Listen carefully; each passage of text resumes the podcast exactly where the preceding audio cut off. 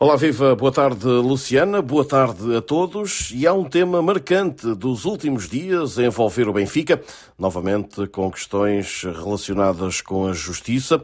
Neste caso, a sociedade que gera o futebol dos encarnados de Lisboa confirmou em comunicado enviado à Comissão do Mercado de Valores Mobiliários, uma vez que a sociedade que gera o futebol profissional do Benfica está cotada em bolsa e tem de haver esta comunicação, que foi acusada de fraude fiscal de documentos no âmbito do processo Saco Azul. Na mesma nota, a sociedade encarnada refere que, por inerência, foram acusados também os membros do Conselho de Administração do Benfica no mandato de 2016 a 2020, confirmando por isso a acusação a Domingos Soares de Oliveira, que se mantém em funções como co-CEO do uh, grupo uh, encarnado. No entanto, este é um processo que não terá consequências desportivas para o Benfica. A convicção foi manifestada esta semana também por Pragal Colasso, advogado, igualmente adepto das águias da capital portuguesa, a propósito destas acusações, que, para além de Domingos Soares de Oliveira, atual administrador do Benfica, envolvem também Luís Felipe Vieira, ex-presidente, e ainda o antigo funcionário Miguel Moreira. Para Galcolasso, esclareceu que não haverá qualquer penalização desportiva para o grupo eh, encarnado para o Benfica, ou seja, em termos eh, de resultados no relevado. É um tema, naturalmente, para continuar a acompanhar. Em Guimarães, no norte de Portugal, o Conselho Fiscal do Vitória de Guimarães deu luz verde à venda de 46% da SAD ao fundo V-Sports cuja operação eh, já vinha a desenrolar-se há algum tempo.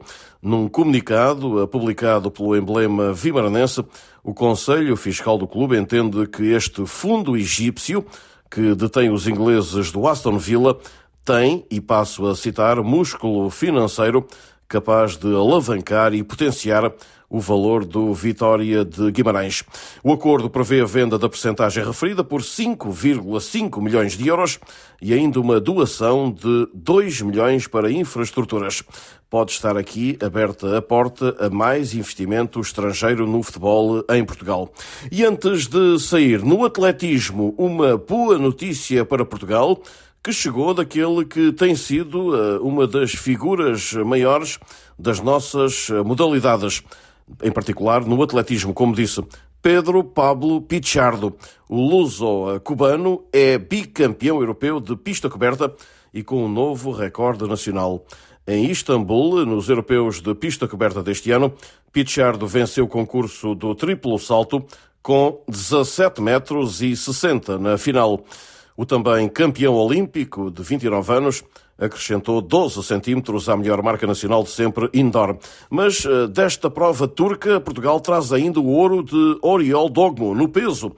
A atleta portuguesa terminou a final do lançamento do peso com 19,76 e sagrou-se também campeã europeia.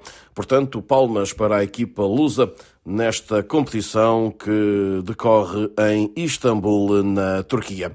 E assim saímos, é caso para dizer a saltar por hoje, não sem antes deixar um forte abraço para todos. De Lisboa, Rui Viegas para a rádio SBS da Austrália.